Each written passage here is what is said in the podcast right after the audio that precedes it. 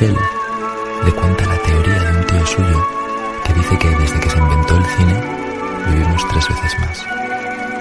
Vivimos experiencias que no viviríamos de otra manera, aprendemos cosas y sobre todo ahorramos tiempo.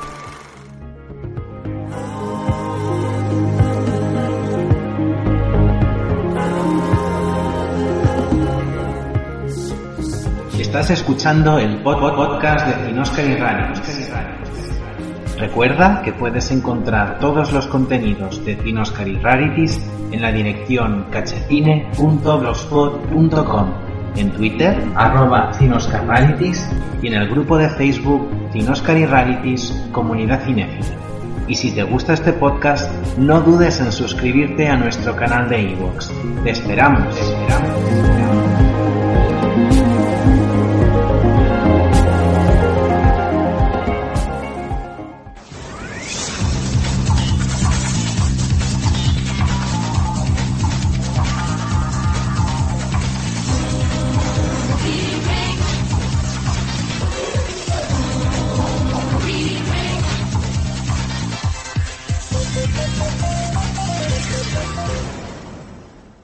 Saludos a todos, bienvenidos al programa número 21 de el podcast de Cinoscar y Rarities. Además, el primer audio que dedicamos a los estrenos más importantes del verano de este año. Y empezamos este repaso a la cartelera estival destacando la carrera de James Wan y muy concretamente el estreno de la segunda parte de The Conjuring, eh, expediente Warren, el caso Enfield, como es conocida aquí en España. A muchos quizá os puede sorprender que dedicamos todo un audio a la figura de James Wan, pero desde este podcast queremos poner en valor la carrera del que es sin duda una mente privilegiada y un revolucionario del cine de terror del presente siglo. Además, cabe considerar James Wan como todo un creador y también como un cinéfilo. Un autor, además, que moviéndose casi siempre en los terrenos eh, del cine comercial, masivo o dominado por las majors y de repercusión, por lo tanto, internacional, ha sabido encontrar un sello muy, muy personal. De hecho, su cine es más variado, más heterogéneo y más interesante de lo que podría parecer a simple vista. Digamos que en su muestrario de recursos abarcan eh, muchos temas y muchos tonos, desde Em, los recursos gore o más sanguinarios de la saga Show a el relato de fantasmas que representa Insidious o el regusto retro y, clásico eh, que supone las historias eh, de casas encantadas que propone la eh, The Conjuring que ya es una saga, ya está formada por dos películas dándole además un toque renovado a ese género o subgénero. Además, no podemos olvidar eh, que James Wan ha hecho sus incursiones en el cine de acción y de ciencia ficción. Por lo tanto, puede decirse que James Wan a, su temprana edad ya ha tocado todos los palos, todos los espectros eh, del cine fantástico. De ahí que dediquemos, ya digo, todo un audio a su figura y sobre todo a su cine, a su breve pero muy intensa eh, filmografía. Un audio en el que, como ya os podéis imaginar, tendrá muchísima relevancia el estreno de esa segunda parte de The Conjuring, sin duda una de las películas más esperadas del año. Pues bien, bienvenidos al podcast eh, de Cinoscar y Rarities, o como diría Iker Jiménez en este caso, bienvenidos a la nave del misterio, porque nos espera una hora con muchísimo terror de la mano de todo un genio, James Wan. Hola, Amanda. Tú no me conoces, pero yo a ti sí. Jugaremos a un juego. Esto es lo que pasará si pierdes. El aparato que llevas está sujeto a tus mandíbulas superior e inferior. Cuando el temporizador que tienes detrás llegue a cero, tu boca quedará desencajada para siempre. Imagina que es una trampa para osos, pero al revés. Verás, te lo demostraré.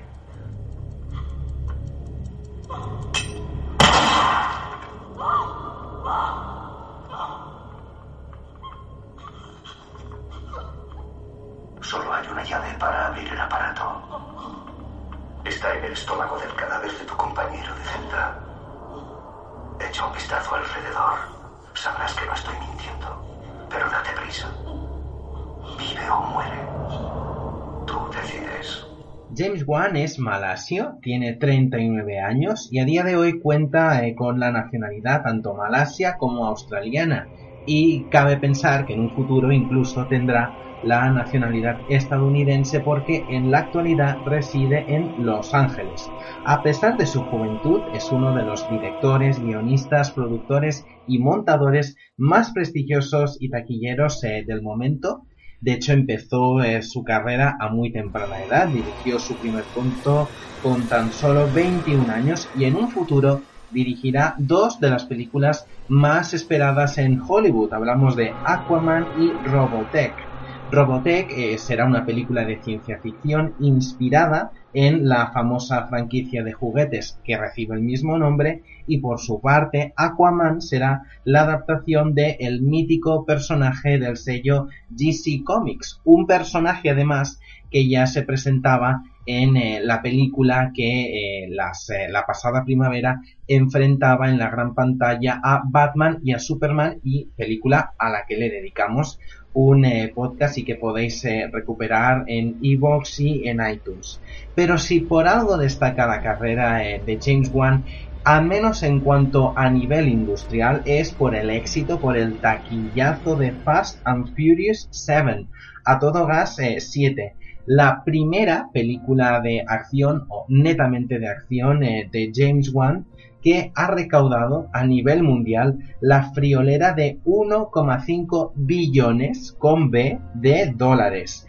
Ello convierte la película en la más taquillera de toda la saga y no solo eso, la convierte en la película de acción más importante de los últimos años, incluso de toda la historia del género, ya que ha causado eh, un furor y ha movido masas allá donde se ha exhibido. Parte de ese éxito eh, se debe sin duda a el eh, temprano, al inesperado fallecimiento de su actor principal, Paul Walker, que murió además para añadir más datos a su leyenda en un eh, accidente automovilístico. Pues bien, el propio James Wan y los productores de la cinta, ante la desaparición de Walker, no quisieron mover un ápice el eh, guion de la cinta y por lo tanto el personaje de Paul Walker seguía siendo el eh, cabeza de cartel de la película y ello eh, obligó al director a suplir la ausencia de Paul Walker con distintos efectos especiales y dobles. Un reclamo que obviamente, eh, viendo los datos, se, se tradujo sin duda en una mayor asistencia a las salas. Y además es muy curioso cómo una saga, una eh, unas películas que empezaron de forma bastante tímida, al final se han acabado convirtiendo en el gran aladí del género eh, de acción eh, para los nuevos públicos. Además, en un tiempo en el que ese prototipo de cine de acción que, que hace no mucho representaban Steven Seagal o Jean-Claude Van Damme, solo por citar unos ejemplos, parecía a día de hoy caduco, pero no. Sigue en forma de esta Fast and Furious que en esta séptima parte James Wan le dio especial eh, vida y sin duda la película eh, y la saga tiene muchísima más cuerda para generar una octava, novena y siguientes eh, partes. La carrera de James Wan no solo nos tiene que remitir a esta Fast and Furious 7, sino a Saw, la que es sin duda una de las primeras incursiones en el género fantástico y de terror más eh, notables de lo que va de siglo. Saw está dirigida a partir del corto homónimo que diseñó el propio James Wan. El corto data del año 2003 y interesó tanto a distintos eh, productores y exhibidores y distribuidores que finalmente se alargó, se, se armó un guion más complejo y ya se estrenó en forma de largometraje en todas las salas en el año 2004. Y esa película que causó un impacto también notabilísimo acabó convirtiéndose en el inicio de una grandísima saga de terror, seguramente la más longeva de eh, los últimos años del género fantástico. De ese show han generado siete películas. James Wan solo dirigió la primera, pero ha ocupado las funciones de productor ejecutivo desde la segunda a la séptima parte. Además, entre medio hemos tenido una parte rodada en 3D, una película con problemas de censura en distintos países y ello ha causado o causó en su momento también un gran eh, revuelo mediático y todo ello ha configurado una saga de películas seis de las siete películas han recaudado más de 100 millones de dólares a nivel internacional. Por lo tanto, si hacemos el monto total, la suma, eh, realmente las cifras en las que se mueve esa show son increíbles. Además, eh, uno de los grandes descubrimientos de esa saga es el personaje Jigsaw, una de las creaciones y uno de los villanos más míticos eh, del género fantástico. Posteriormente a esa show vino el éxito de Insidious.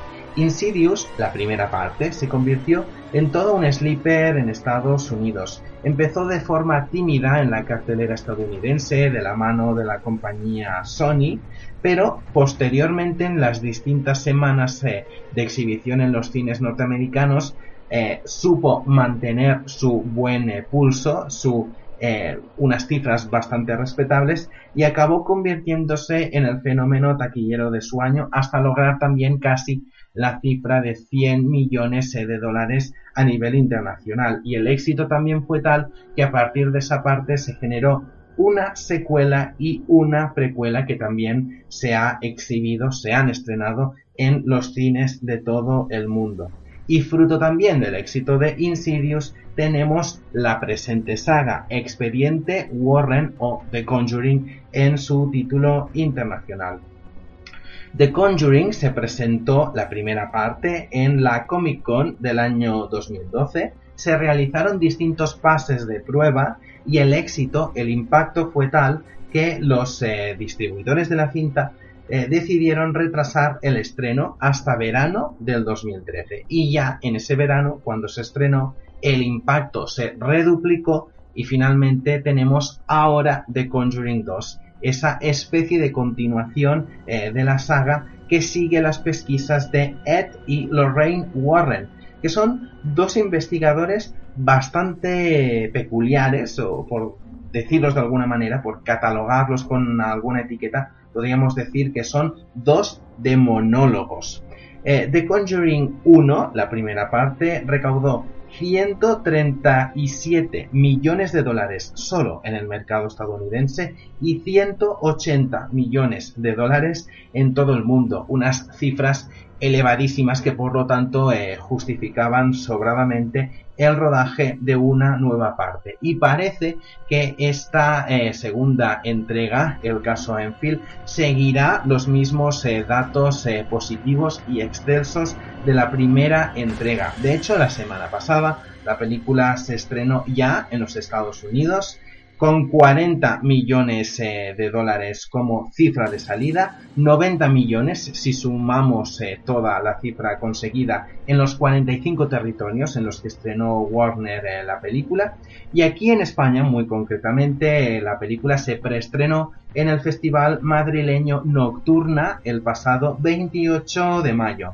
Y dentro de nada se exhibirá en distintos países. De hecho, España ha sido uno de los países en los que se ha estrenado más tarde la película y ya digo, en próximos eh, fines de semana se estrenará en Israel, en Italia, en Francia, en Japón y por lo tanto tiene todavía muchos mercados por conquistar esta The Conjuring 2, Expediente Warren, el caso Enfield. Os dejamos para empezar este repaso a la carrera de James Wan y sobre todo al análisis de este esperadísimo estreno con un avance del tráiler de la película. ¿Sabes cuándo va a hablar la voz? A veces.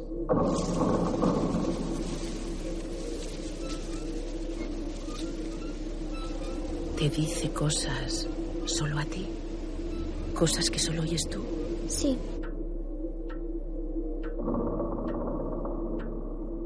Es como si viniera de dentro de ti. Más bien de detrás de mí. Como si me utilizara.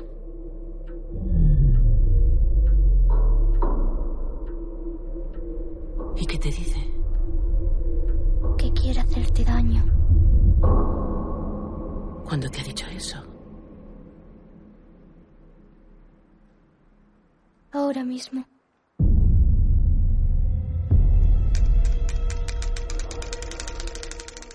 Con todos estos datos es indudable que James Wan ha sabido facturar distintos sleepers, películas eh, de bajo presupuesto que finalmente cuando han llegado a las salas han tenido una repercusión muy importante y por lo tanto es normal que, Hollywood y, la industria norteamericana amen, admiren y caigan rendidos ante el encanto taquillero de James Wan. Con todo, ese dato no nos debe enturbiar el juicio al que es sin duda uno de los grandes estetas y directores eh, del género. Y aquí queremos poner también en valor su importancia.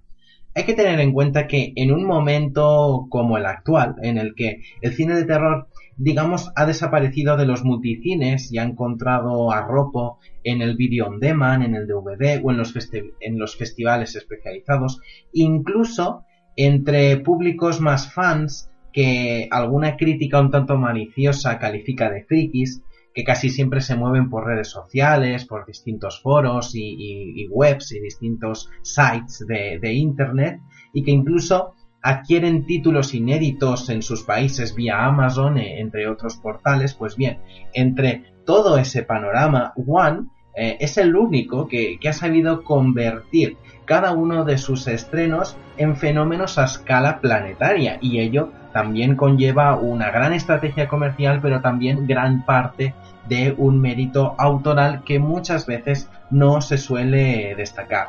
Y prueba de ese panorama un tanto desangelado está el hecho de que películas recientes como Babadook, Déjame entrar, It Follows o La Bruja, estrenada hace pocas semanas en nuestro país, cuando han llegado a las salas ya eh, presentaban o, ya presumían de la banda de título de culto creada eh, digamos en paralelo a los organismos o a los caminos de exhibición habituales. Así que parece que este eh, cine fantástico se esconde en los márgenes y casi nunca llega a los canales habituales de exhibición. Y también otra prueba de lo dicho es que películas eh, como The Green Inferno, High Rise o Green Room han llegado a España pero de una forma muy muy reducida. Incluso una película como Tok Tok directamente ha pasado al vídeo on demand y a distintos portales en streaming. Y ello no solo afecta a los títulos, eh, digamos, más importantes de los últimos años, sino también a los grandes autores del género. Para ver eh, los nuevos títulos, los nuevos trabajos de Winding Refn, de Cronenberg, de Shandong, incluso de Rob Zombie, eh, no podemos remitirnos a los cines habituales. No son películas que lleguen al gran público o que resulten eh, mayoritarias. Y eso también ha producido en los últimos años una invisibilización del género que James Wan ha combatido con muchísima inteligencia.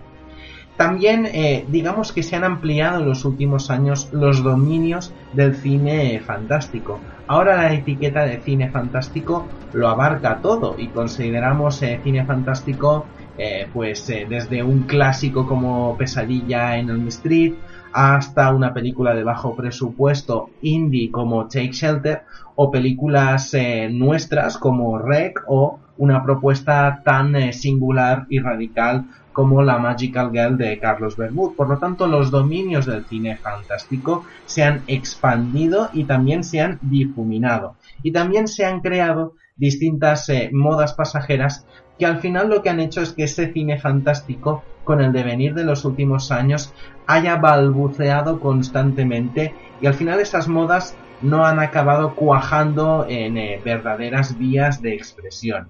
Por ejemplo, hace unos años estaba muy de moda el found footage, casi siempre gracias al éxito de un título como el proyecto de la bruja de Blair. Posteriormente se impuso la moda del slasher, eh, que marcó, digamos, eh, los designios o la moda de una película como Scream.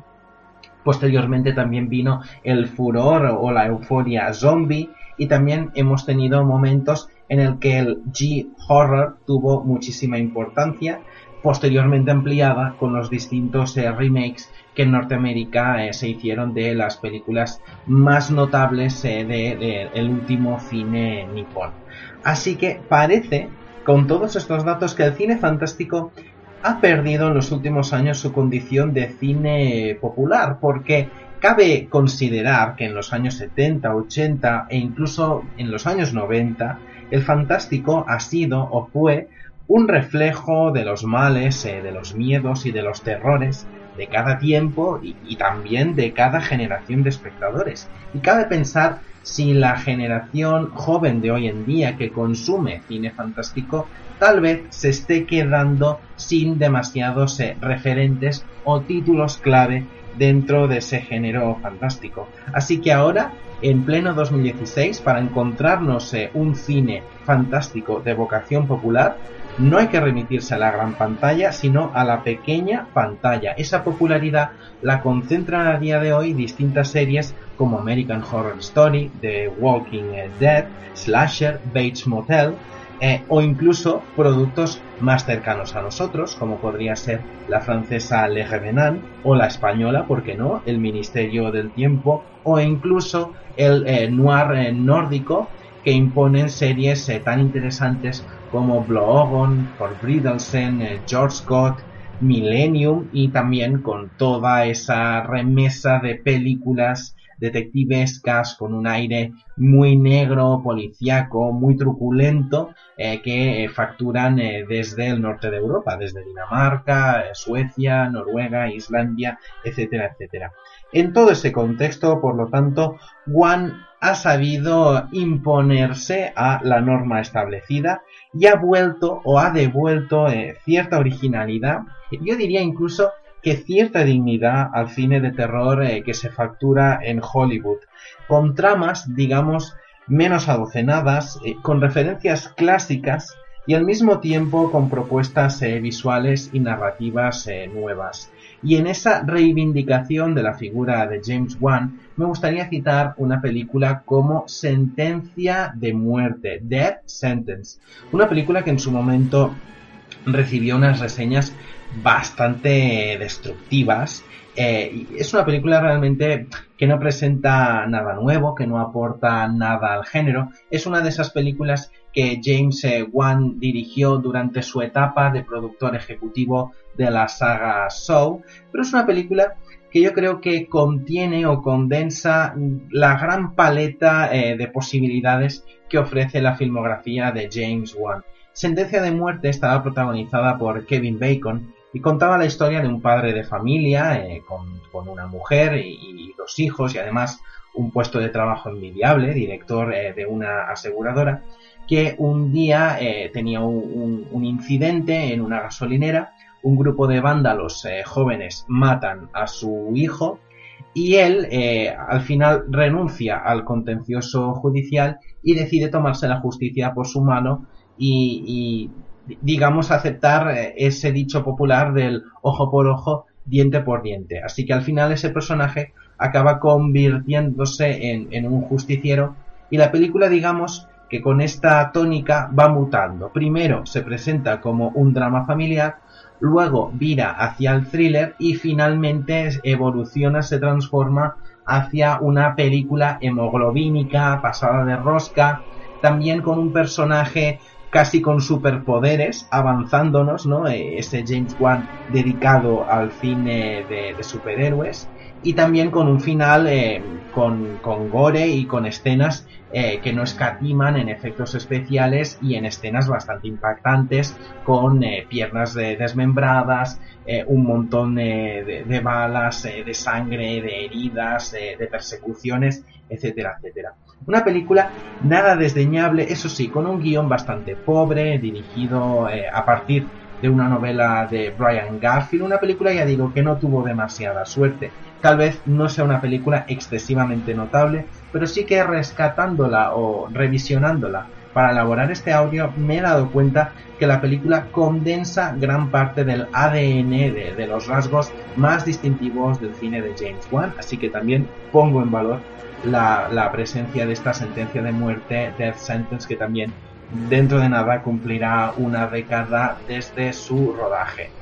Dejamos sentencia de muerte y ya nos adentramos ahora sí en esa casa en la que ocurren cosas muy extrañas. Nos trasladamos a Londres del año 1977 porque nuestros eh, compañeros, este matrimonio Warren, tiene que resolver un nuevo caso dominado por fuerzas sobrenaturales. Aquí empieza nuestra crítica de The Conjuring 2.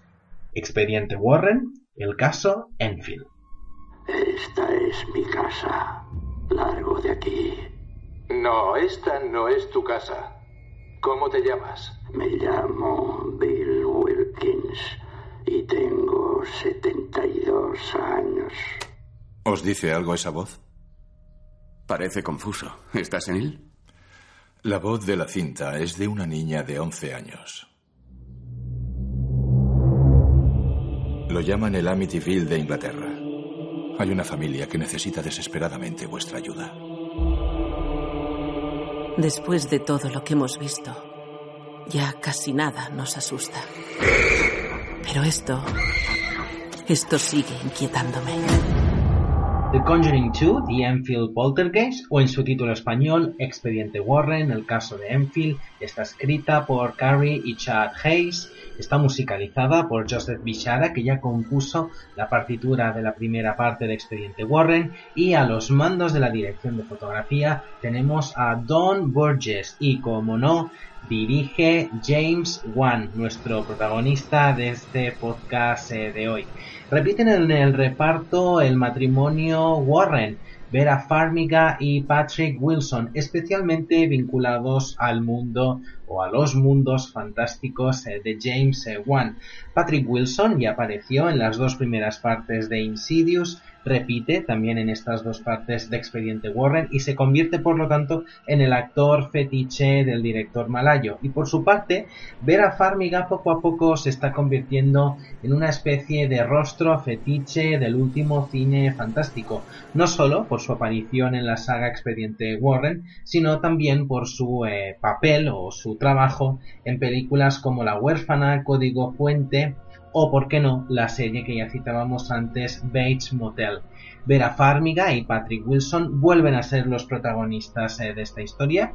En este caso me atrevería a decir que un poco más protagonistas que en la anterior ocasión, al dar vida a los demonólogos Ed y Lorraine Warren, unos demonólogos, unos investigadores de lo paranormal o lo sobrenatural, en este caso viajan hasta el Londres del año 1977 para investigar el que parece ser el nuevo Amityville eh, de, en este caso, del Reino Unido.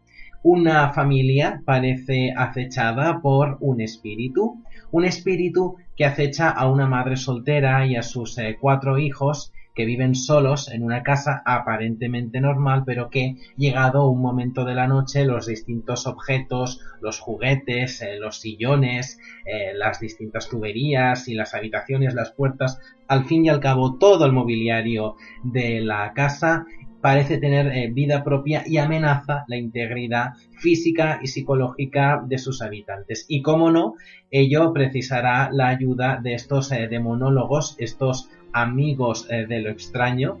Y al final acabaremos eh, teniendo una película que indaga en el mundo del subconsciente, en el mundo de lo no escrito, de lo no sabido, de lo extraño, una película sobrenatural que apuesta por un terror eh, clásico, porque remite al subgénero o a las formas eh, de las películas de las casas encantadas, pero que al final, como ya sucedía en la primera película, es mucho más. Y remite también al cine de exorcismos, remite al cine familiar y remite a grandes clásicos eh, del género como podría ser por ejemplo Poltergeist.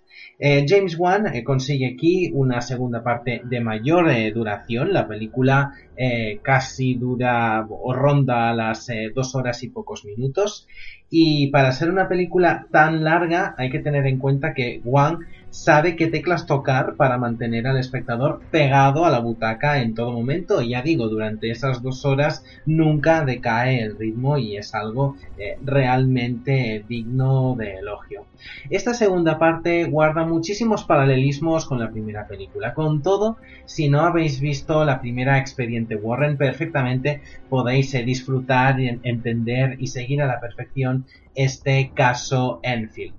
Con todo, si habéis visto la primera entrega, ambas un poco eh, se, nutren o se retroalimentan hasta tal punto que los fans eh, de la saga y del cine de James Wan encontrarán numerosos e interesantes eh, paralelismos. Por ejemplo, las dos películas arrancan con una historia autónoma paralela que al final eh, solo sirve, sirve de engancho para introducir al espectador en la historia. En la primera parte nos encontrábamos la historia de la muñeca Annabelle y en este caso nos encontramos a ese matrimonio Ed y Lorraine investigando en la casa eh, mm, tal vez la casa más popular en cuanto a terror, eh, la mansión de Amityville.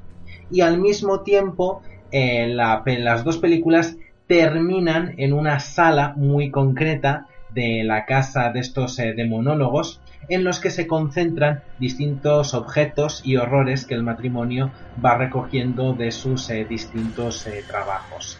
También hay que decir que en los títulos de crédito, tanto iniciales como finales, vemos distintas eh, fotografías, eh, diapositivas, datos, recortes de periódico y, unos montajes eh, muy interesantes con algunos letreros que nos avisan que la historia está basada en hechos reales y al mismo tiempo también podemos ver la comparación de las caras de las personas que, en, su que en su día sufrieron todo lo que vemos en pantalla, obviamente con las licencias poéticas idóneas y también vemos eh, las caras eh, de los actores y todo ello también digamos a nivel de grafismo las dos películas comparten eh, una misma identidad o un mismo grafismo, una misma atmósfera.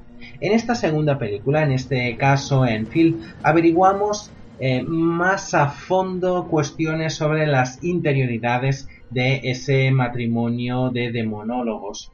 En este caso, averiguamos la visión o el sueño que tuvo eh, Lorraine Warren en la primera película y que aquí en esta eh, secuela se nos vuelve a contar y además con todo lujo de detalles y ese dato es muy importante porque siempre aparece como una especie de amenaza de sombra que planea a lo largo de toda la película.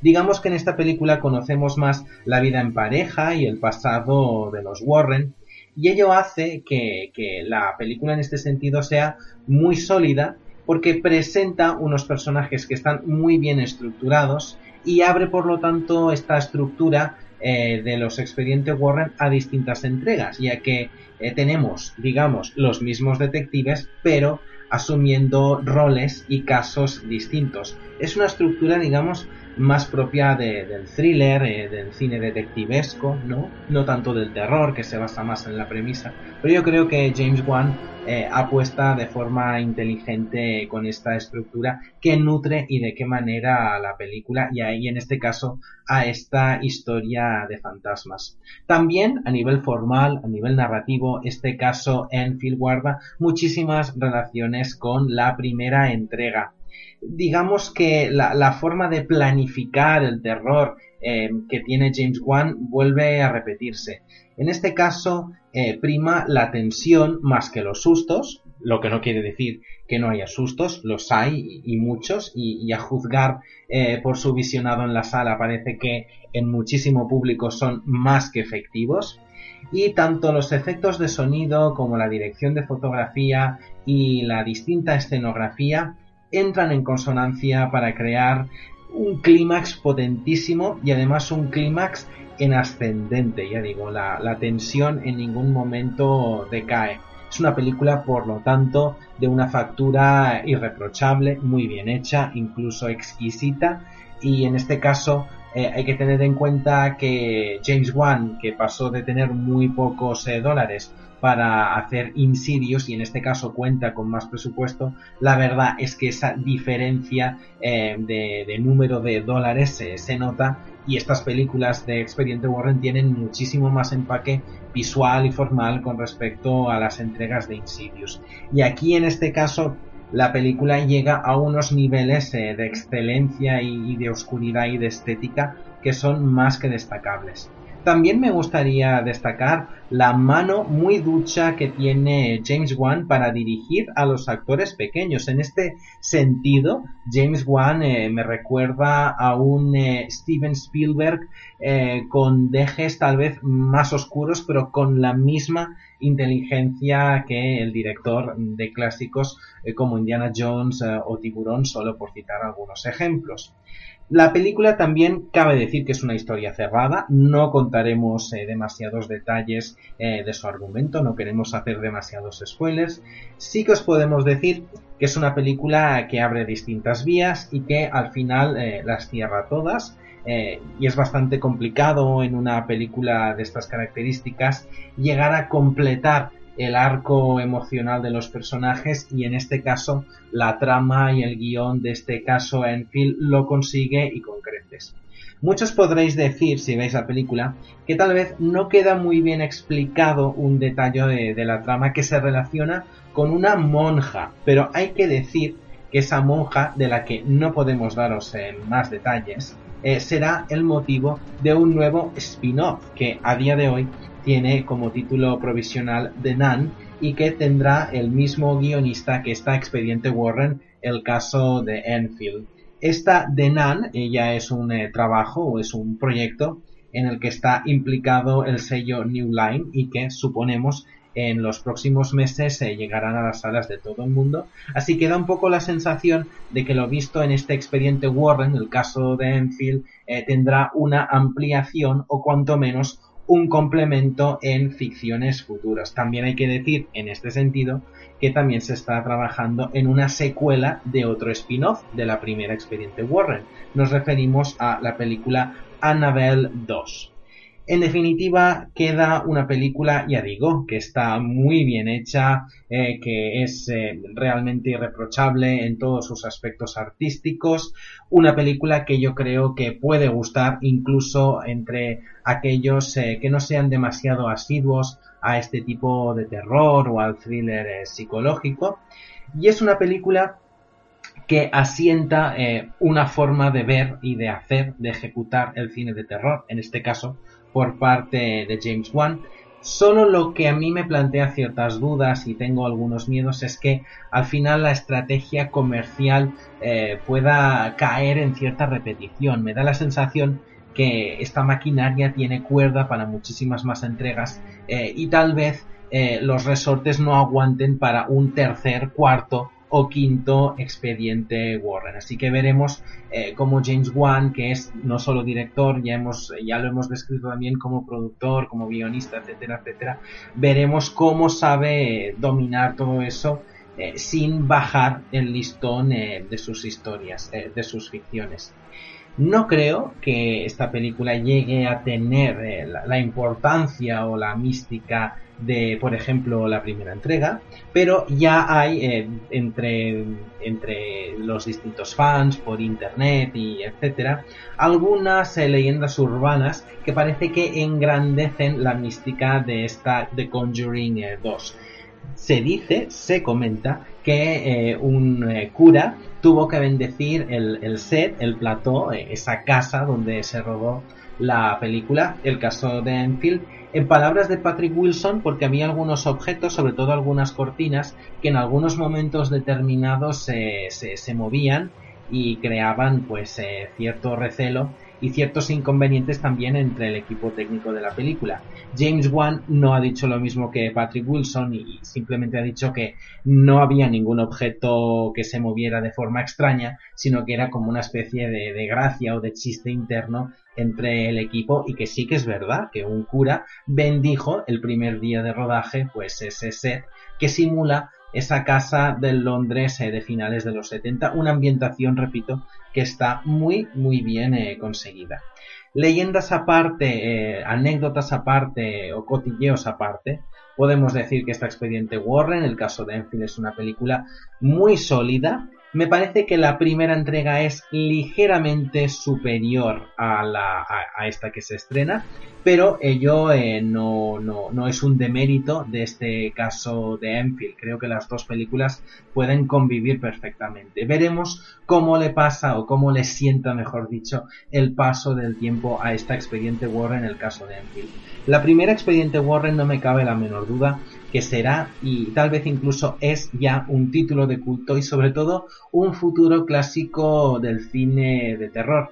Creo que veremos eh, dentro de muy pocos años Expediente Warren con los mismos ojos y con las mismas palabras eh, entusiastas como las que ahora utilizamos para referirnos a obras como Poltergeist eh, o El Exorcista.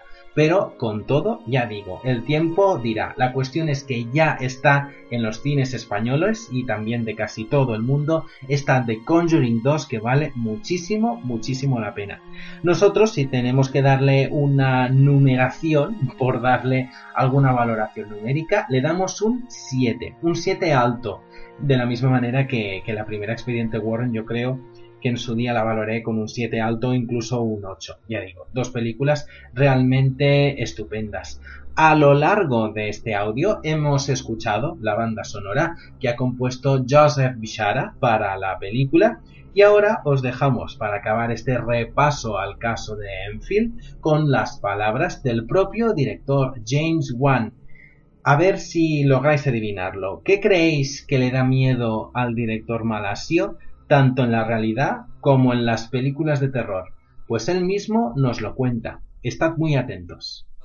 I want to hear what scares you. I've got a top five here of myself, just to be open. The spirit of openness, I don't like Siamese cats, uh, old lady ghosts, in particular old ladies, children singing creep me out, spiders, uh, uh-huh. if they're in my cereal or shoes, and the Inland Revenue, which is uh, who we pay our taxes to. what scares you with James Wan? Well, I mean, you touch on a lot of things that I'm uh, I'm terrified of. Um, I've had to, uh, I've had experiences before where I've slipped on my shoes and I'm like, oh, this is kind of squishy. Uh, what's in my shoe? And then I take it out and there's a big giant spider that has just crawled in there. And, uh, yeah, that wasn't fun. It knocks um, me sick a little but bit. growing up in Australia, you know, um, you're kind of used to creepy, crawly things that can kill you. Um, like just everywhere. Uh, what scares me? The real world scares me. Patrick said ginger people and the lack of height. I know. ginger people. I know. I think I've got a ginger cousin. I was very offended. It's a really mean thing what a mean say. thing. I know. He's in the wrong country. He blamed his stuff. wife, though, to be fair. Yeah. Easy to That's do. fine. Y con este repaso a The Conjuring 2, Expediente Warren, el caso Enfield, termina este podcast dedicado a la filmografía de James Wan y a esta saga The Conjuring. Muchas gracias por darle al play, esperemos que hayáis disfrutado muchísimo de esta apuesta terrorífica y no os despeguéis de las ondas del podcast porque en muy pocos días este mismo lunes, el próximo lunes, ya tendréis eh, disponible nuestra reseña de Finding Dory, buscando a Dory, la nueva película de Pixar y por lo tanto siempre tratándose de Pixar una de las obras más esperadas de la temporada. Además hablaremos de esa película y de los distintos eh, títulos que Pixar tiene en cartera para los distintos meses y años eh, venideros. Hablaremos por lo tanto de todos esos eh, proyectos en los que ya está trabajando la compañía de animación más importante de la modernidad. Finalizando siempre nosotros con música, hemos pensado con qué audio podemos eh, acabar, culminar este repaso a la vida y a la obra de James eh, Wan. Pues bien, ha coincidido precisamente la elaboración de este podcast con distintas entrevistas y sobre todo un testimonio bastante revelador por parte del malasio. James Wan ha desvelado las que son sus cinco películas eh, de terror favoritas una lista que ha aportado a el medio de comunicación norteamericano The Hollywood eh, Reporter. Y la verdad es que su top es bastante sorprendente. Destaca en quinta posición The Ring de Hideo Nakata, en cuarta Tiburón de Steven Spielberg, en tercera Carretera Perdida de David Lynch, en segunda Poltergeist de Tom Hooper y en primera posición destaca The Others, Los Otros, de nuestro Alejandro Amenábar.